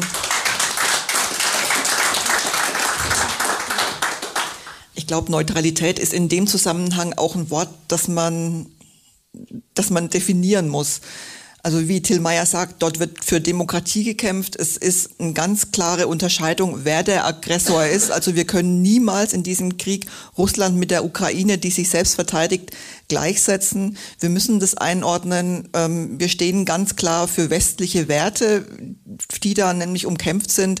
Insofern ist dieses beide Seiten gleich behandeln oder da neutral an so einen Krieg ranzugehen, gar nicht zu erfüllen eigentlich. Da würden wir unsere eigenen journalistischen Werte auch eigen komplett verraten. Ja, ähm, wenn Sie das, Frau Hufnagel, mal runterbrechen, vielleicht Sie schreiben ja viel, ähm, nur ein kleiner Exkurs, Sie schreiben ja viel über Nahost, über Israel, über die Frage, ähm, wie es nun im Gazastreifen weitergeht. Ähm, wie geht das dann sozusagen, sich ähm, mit dem journalistischen Handwerk, mit diesem Krieg so zu beschäftigen, dass man sich einerseits nicht gemein macht, aber auf der anderen Seite schon klar macht, wer Verursacher ist und wer ähm, ähm eben der, der die Verbrechen begangen hat? Also ich glaube, dass tatsächlich Nahost ein sehr gutes Beispiel dafür ist. Ähm, man muss einfach sehen, dieser, dieser 7. Oktober war von der Hamas ausgelöst. Der Überfall auf Israel ging von der Hamas aus. Es ist eine Terrororganisation, die sich gegen einen demokratischen Staat äh, stellt. Also die, die Rollen zwischen Gut und Böse sind ganz klar verteilt. Das heißt aber nicht, dass ich alles Vorgehen von Israel auch gut finden muss. Also gerade haben wir ähm, die, die Diskussion, wie geht Israel in Rafah vor, also in diesem südlichen Gebiet des Gazastreifens. Ich finde, es gehört auch zu unserer so, äh, journalistischen Sorgfalt, auf Schwierigkeiten hinzuweisen, auf Probleme hinzuweisen. Es, es ist einfach so, dass da wahnsinnig viele unschuldige Menschen auch sterben. Darüber berichten wir auch immer wieder. Aber was man nicht machen darf aus meiner Sicht, ist Dinge gleichzusetzen. Der Staat Israel als demokratischer Staat kann niemals gleichgestellt werden mit einer Terrororganisation, wie es die Hamas ist. Und genauso ist es eigentlich in Russland. Wir haben jetzt diverse Beispiele gebracht. Natürlich ist in der Ukraine nicht alles golden und alles super und alles läuft äh, ganz toll. Das ist ein hochkorrupter Staat, gar keine Frage. Aber im Gegensatz zu Russland kann man das öffentlich anprangern. Und im Gegensatz zu Russland gibt es da nicht Regierungsorganisationen, die sich dagegen stellen. Da werden Menschen auch angeklagt, ähm, die sich schuldig machen. Also es gibt nicht dieses von oben herab, dass man sich gar nicht traut, Kritik am Staat zu üben. Tatsächlich haben wir auch immer mal wieder Kontakt mit Soldaten, die ganz klar die Armeeführung kritisieren. Das würde man in, in Russland nicht hören. Aber Neutralität in dem Sinn, dass man, dass man die Dinge gleich behandelt, ähm, das ist eine Illusion. Ich würde jetzt vielleicht noch ein bisschen in die Zukunft blicken wollen, mit Ihnen beiden diskutieren wollen, wie das denn dort weitergeht, auch weil das unsere ähm, Zuhörerinnen und Zuhörer interessiert und ähm, habe hier einen Bierdeckel, aber auch eine E-Mail, die in die Richtung geht. An Herrn Mayer gerichtete Frage, Sie sagten, der Faschismus in Europa sei zurückgekehrt. Ähm, die Frage dann, ist die Gefahr eines russischen Militärangriffs auf Europa in den letzten zehn Jahren gewachsen? Ja, eindeutig. Also nur zum Hintergrund, also ich bin sonst wirklich in der ganzen Welt unterwegs, also berichte aus Afrika, auch aus dem Gazastreifen haben wir zum Beispiel berichtet, deswegen sehe ich die Sachen ein bisschen anders. Für mich muss immer gelten, jedes Land, das Kriegsverbrechen verübt, jeder, der dafür verantwortlich ist, der muss bestraft werden, egal welche Nation das ist. Ob es ein Terrorist ist oder ein Staatspräsident, da mache ich keinen Unterschied. Das ist für mich journalistische Neutralität zum Beispiel. Ähm, also ich habe mitbekommen, wie Russland aufgesteckt hatte. Ich war in der Zentralafrikanischen Republik und habe einfach gesehen, alles voller Wagner-Leute. Wagner Gebiet, ist diese, die, diese, diese Söldnereinheit, die, die, die ich habe also gesehen, wie, wie der, der Einfluss einfach in Afrika steigt, teilweise auch durch uns verschuldet, weil wir in unserer Geschichte eben nicht immer die guten Demokratien waren für den Menschen in Afrika. Und das ist jetzt teilweise die Quittung, die wir dafür bekommen, dass sie sich dann Putin an den Hals hängen, der ja genauso eine Kolonialmacht war, bloß der ist eben nicht in der hat seine Kolonie nicht in Afrika gesucht, sondern hat eben die Völker in der Nachbarschaft unterjocht. Oder, die, oder Russland hat es gemacht, das Zahnreich. Ich glaube, die Frage, wenn ich unterbrechen darf, zieht so ein bisschen in die Richtung, was wir ja auch oft schreiben in Kommentaren und was so ein bisschen das westliche Narrativ dieses Ukraine-Krieges ja auch ist. Und das lautet, ähm, wenn sich Putin in der Ukraine durchsetzt, dann sind die baltischen Staaten als nächstes dran, sage ja. ich jetzt mal ganz vereinfacht. Stimmt das aus Ihrer Sicht? Das stimmt, deswegen habe ich ausgeholt. Ich wollte Ihnen einfach sagen, dass dieser Plan schon seit längerem läuft läuft. Es ging 2000 los, da hat er mutwillig wieder einen Tschetschenienkrieg losge losgebrochen und hat den wirklich blutig, hat, hat er die Menschen niedergeknüppelt. Er hat in Syrien gebombt, hat durch äh, mutwillige oder gezielte Zerstörung von zivilen Städten zum Beispiel Flüchtlingsbewegungen ausgelöst, die hier die, die EU zum Beispiel destabilisieren und die dann seinen Partnern hier, und zwar rechtsextremen Parteien in ganz Europa, Vorschub leisten. Und er hat diesen Plan von Anfang an gehabt, aus meiner Sicht, dieses großrussische Reich wieder entstehen zu lassen. Dazu gehören die Balten, das Baltikum auf alle Fälle, dazu gehören aus meiner Sicht auch Teile von Polen, Moldawien und da wird er nicht Feuer ablassen. Das kann er nicht. Der Mann, das ist den seine Lebensaufgabe, er sieht sich so und er wird es umsetzen. Und ich kann wirklich nur raten, also wenn Sie jetzt denken, ja, Till Meyer, der sieht ein bisschen schwarz und war vielleicht ein bisschen zu lange in Kriegsgebieten unterwegs. Aber denken Sie mal an die Menschen in Schweden. In Schweden ist seit 250 Jahren leben die gut mit der Neutralität. Und wenn ein Land wie Schweden beschließt, in die NATO zu gehen, das machen die nicht aus dem Bauchgefühl, sondern die haben ganz klare geheimdienstliche Erkenntnisse, die sie dann nutzen, die zu dieser Entscheidung führt. Und hier in Deutschland da muss ich wirklich so sagen, ein Gefühl der Dringlichkeit stellt sich nicht ein und das ist wirklich fatal. Wir haben ähm, eine Zuschrift, die E-Mail aus Oberstdorf. Max Zellhuber fragt, ähm, ich frage mich, warum gibt es keine europäische Friedensinitiative? Wo ist der Versuch, diesen Krieg zu beenden? Warum laden wir nicht Putin oder seinen Außenminister nach Genf ein ähm, und verhandeln mit denen? Frau Hufnagel, äh, dahinter steckt ja schon ein ernstes Anliegen und das ist, müsste man sich nicht stärker einbringen, um diesen Krieg, der sich ja, wie Sie beide beschrieben haben, in einer Pattsituation, wenn man es noch positiv ähm, ähm, beschreiben will, aus Sicht der Ukraine, der sich in einer Pattsituation befindet, findet, müsste man sich nicht stärker einbringen, um irgendwie eine geartete Friedensinitiative auf den Weg zu bringen? Oder ist das völlig illusorisch? Also, dass Putin nach Genf reisen würde, das würde ich ausschließen, weil er eigentlich sofort verhaftet würde, sobald er den Boden betreten würde.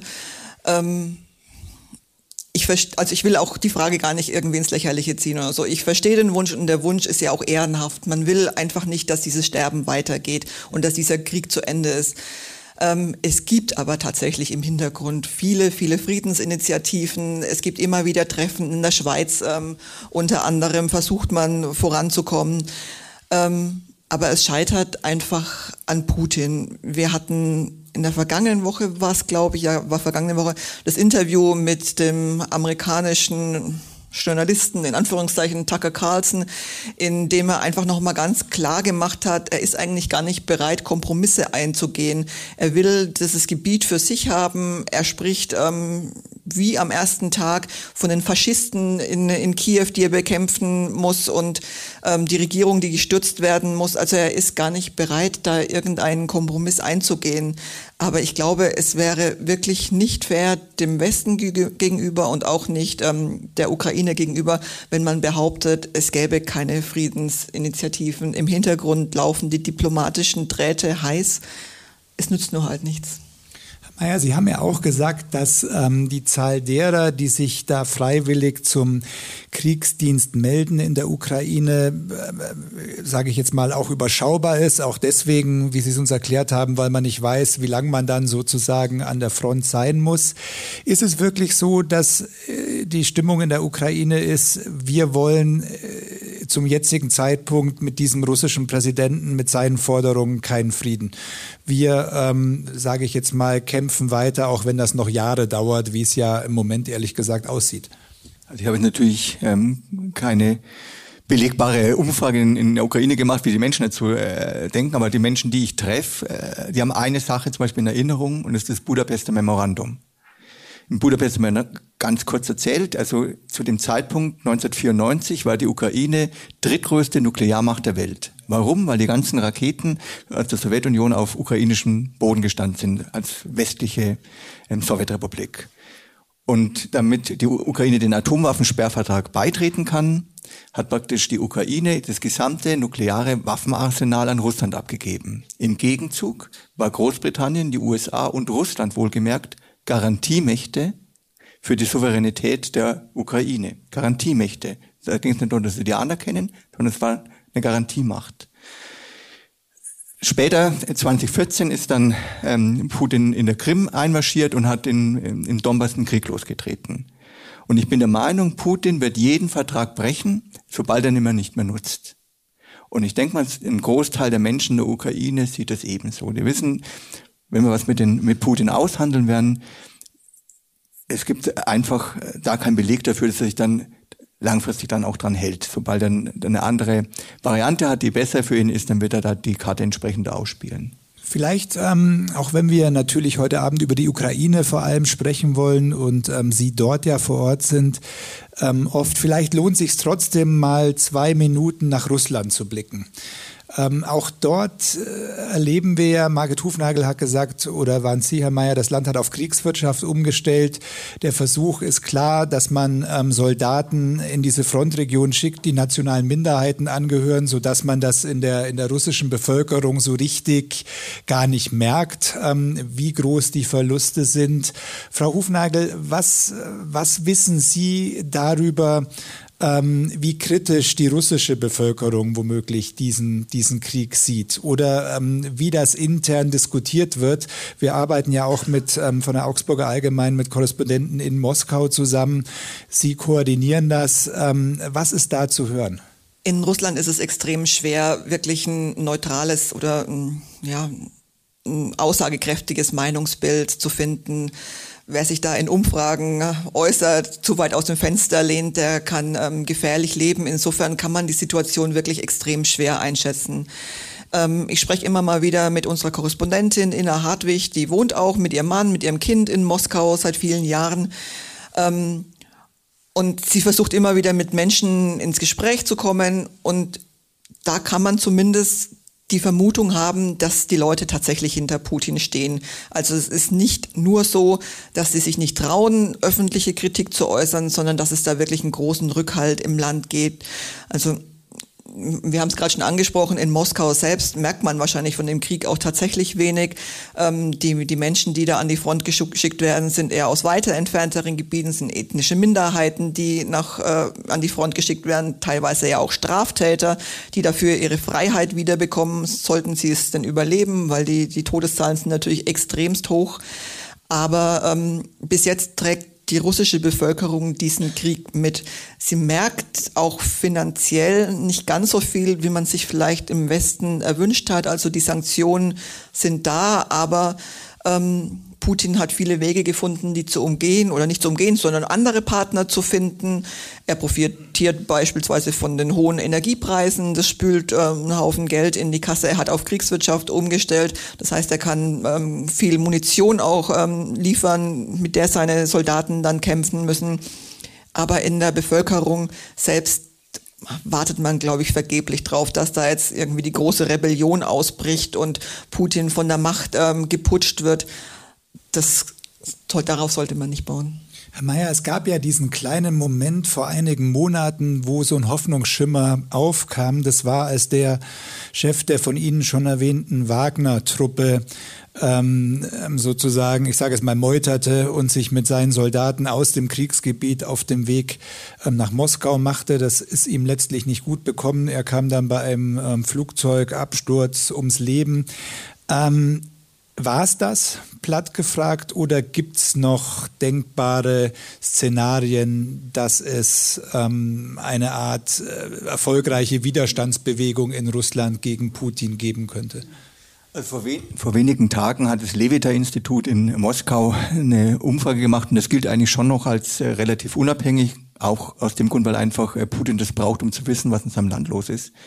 Ähm, 77 Prozent der russischen Bevölkerung unterstützt den Krieg. Das war die, äh, die Sache. Ähm, für mich, wie ich, ich kann mich noch im März 22, da habe ich meinen ukrainischen Freunden gesagt, das war alles ganz frisch, ähm, also da wird was passieren. Also die ähm, äh, Russen machen da nicht mit. Und, äh, und auch aus einem Grund, weil es einfach Millionen von Menschen in Russland gibt, die Verwandte in der Ukraine haben. Und andersrum auch. Okay, dann haben also die, also in meinem Freundeskreis hat ein Großteil meiner Menschen, die ich kenne, hat Verwandte oder Bekannte in Russland. Also haben die auf Telegram und sonst wo teilweise die Fotos geschickt vom Nachbarhaus, das zerstört worden ist. Und dann haben, was haben sie gehört? Dass sie Faschisten sind? Ne? Dass ähm, zivile Ziele, nur, also nur militärische Ziele angegriffen worden ist. Also wenn wenn wenn es nicht gelogen war, ne, dann ähm, äh, ja, dann war es halt einfach ein Versehen. Also die selbst Mütter, also ich habe eine gut, eine, wirklich einen Mensch, der mir sehr nahe steht, äh, eine junge Frau mit mit einem Kind, also praktisch wo, aus Kiew, die diese ganzen Angriffe erlebt, da sagt die eigene Mutter, ähm, ja, das ist halt ein Austausch von Raketen. Also, also die, die, und das ist eine Sache, und ich glaube, das kann man, können wahrscheinlich fast die meisten Ukrainer Ukrainer bestehen. Das ist für die Menschen extrem traumatisch gewesen, in Ukraine, dass praktisch ihre eigenen, ihre eigene Familie äh, dann dieser Propaganda mehr glaubt. Und ich habe mir gedacht, ja, warum machen die das dann? Warum glauben die denn nicht ihren eigenen Kindern in dem Fall? Und zwar aus dem Grund, glaube ich, aus dem gleichen Grund, wie bei uns im Dritten Reich das der Fall gewesen ist. Wer wissen wollte, was passiert ist in der Nazi-Zeit, der hat's gewusst. Ja, vielleicht nicht in der, in der ganzen, im ganzen Schrecken wie in Auschwitz, aber er hat gewusst, da, da passiert was ganz Schlimmes. Aber wenn man sich das eingesteht, dass das eigene Land sowas macht und man ein Mensch ist mit Anstand, dann muss man ja eigentlich handeln. Wenn man der Propaganda glaubt, besteht kein Handlungsdruck. Ja, das ist gut zusammengefasst, glaube ich. Ich meine, ähm, wenn Sie mit Ihren Gesprächspartnern ähm, auf Deutschland blicken, das würde mich noch sehr interessieren. Wie ist der Blick der Ukrainer auf unser Land? Einerseits sind ja, ähm, haben wir ja in Deutschland sehr, sehr viele Flüchtlinge aus der Ukraine aufgenommen, zeitweise bis zu einer Million Menschen waren das. Auf der anderen Seite, Sie haben es eingangs erwähnt, ähm, Waffenlieferungen sehr zögerlich. Die Taurus, ähm, die helfen könnten äh, bei der Luftabwehr, ähm, immer noch nicht bewilligt. Welchen Blick haben Ihre Gesprächspartner auf Deutschland? Also vom Grund her eigentlich einen eher positiven. Also ich denke mal, die ukrainischen Menschen finden Deutschland als ein recht cooles Land. Und es war oft so, dass ich dann auch an der Front gewesen bin und wirklich ein Soldat zu mir gekommen und gesagt hat, also nochmal vielen Dankeschön, meine Frau, meine Kinder sind noch in Deutschland und waren in Deutschland. Das rechnen uns hoch an und natürlich jetzt auch mittlerweile, dass die Unterstützung läuft. Das ist jetzt eine andere Sache als jetzt an, also als jetzt im März oder April 22. Ja, da hat sich schon viel getan. Aber eigentlich ist es so, dass ich mich manchmal schäme, muss ich ganz ehrlich sagen was da passiert. Und ähm, wir haben der Ukraine immer Hoffnung gemacht von der Europäischen Union und ihnen Mut gemacht zu kommen.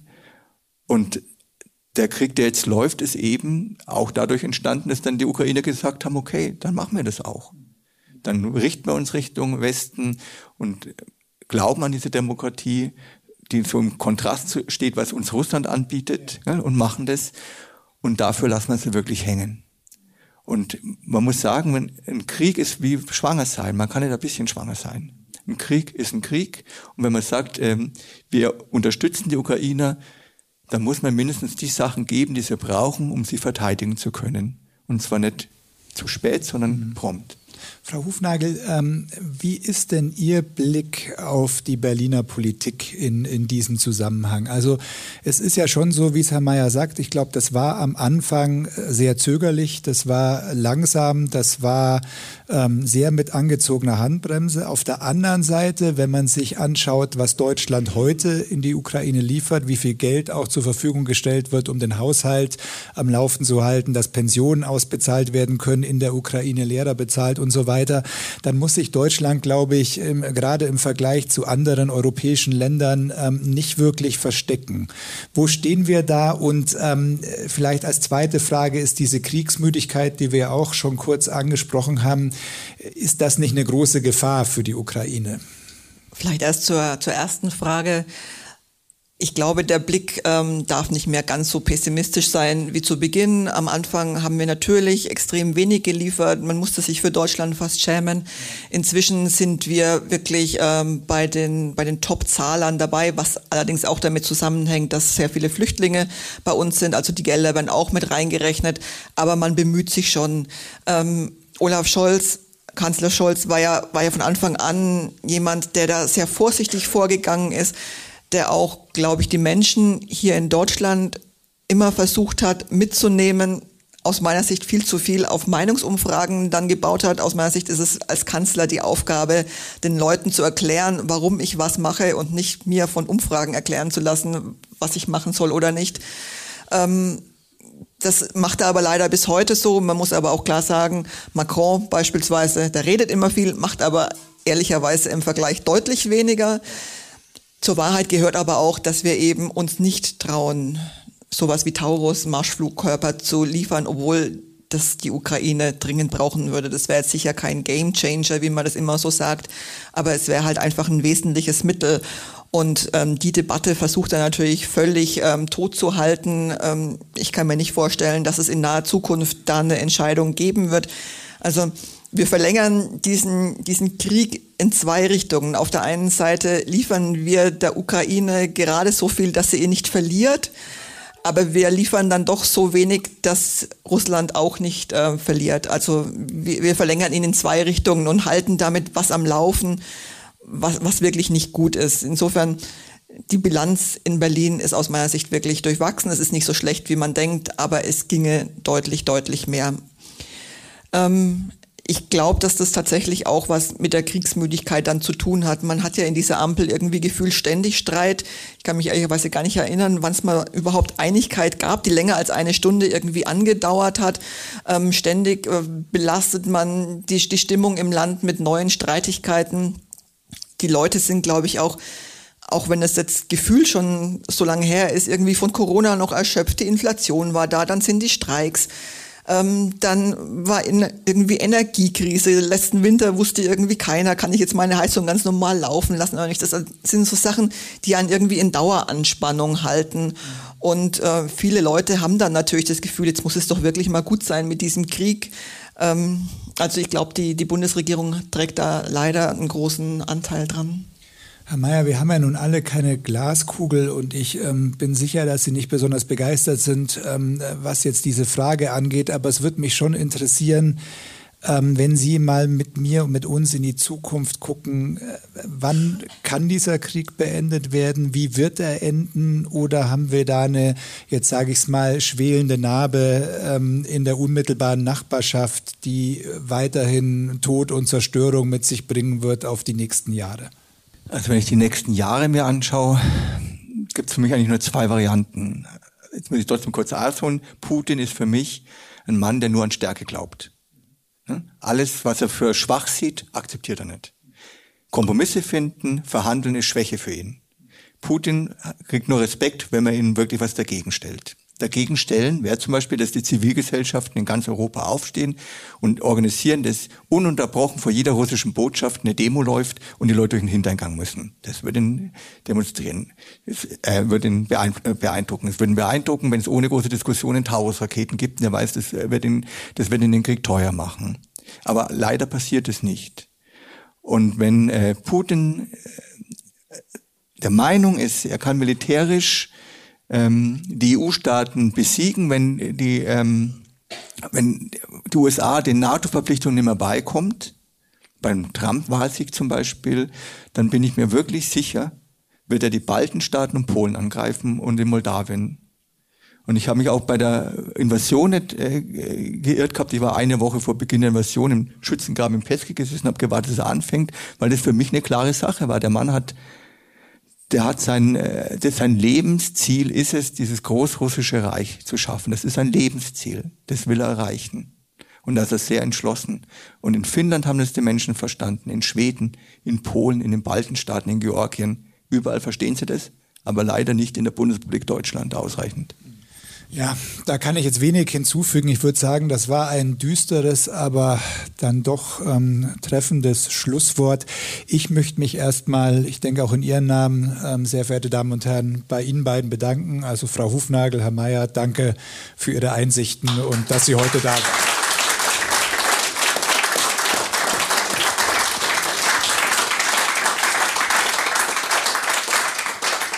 Ich habe noch zwei kleine Ansagen, die interessant sein könnten. Eigentlich sind es drei kleine Ansagen. Das erste ist, ähm, wenn Sie möchten, äh, Till Meyer hat ein paar Exemplare seines letzten Fotobuches dabei.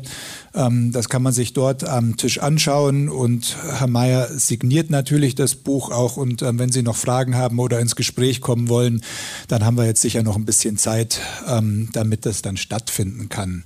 Zweiter Punkt. Morgen lohnt es sich besonders, die Augsburger Allgemeine zu kaufen. Auf der Seite 3 haben wir nämlich ein Stück von Till Meyer. Und ähm, vielleicht sagen Sie noch zwei Sätze dazu zum Ende, Herr Meyer. Ähm, das Stück hat eine, äh, naja, ein bisschen lustige Überschrift für eine ernste Sache. Sie waren nämlich in einem ähm, ukrainischen Grenzdorf, das heißt, oder Stadt, das heißt ähm, New York. Und ähm, die Überschrift ist, die Russen stehen vor New York. Worum geht's da? Also das, für mich war es wichtig zu zeigen, also Ihnen als Leser und Leser, dass eben dieser Krieg seit zehn Jahren läuft, nicht seit zwei Jahren. Und New York ist ähm, seit 2014 praktisch nur vier Kilometer von der Frontlinie entfernt.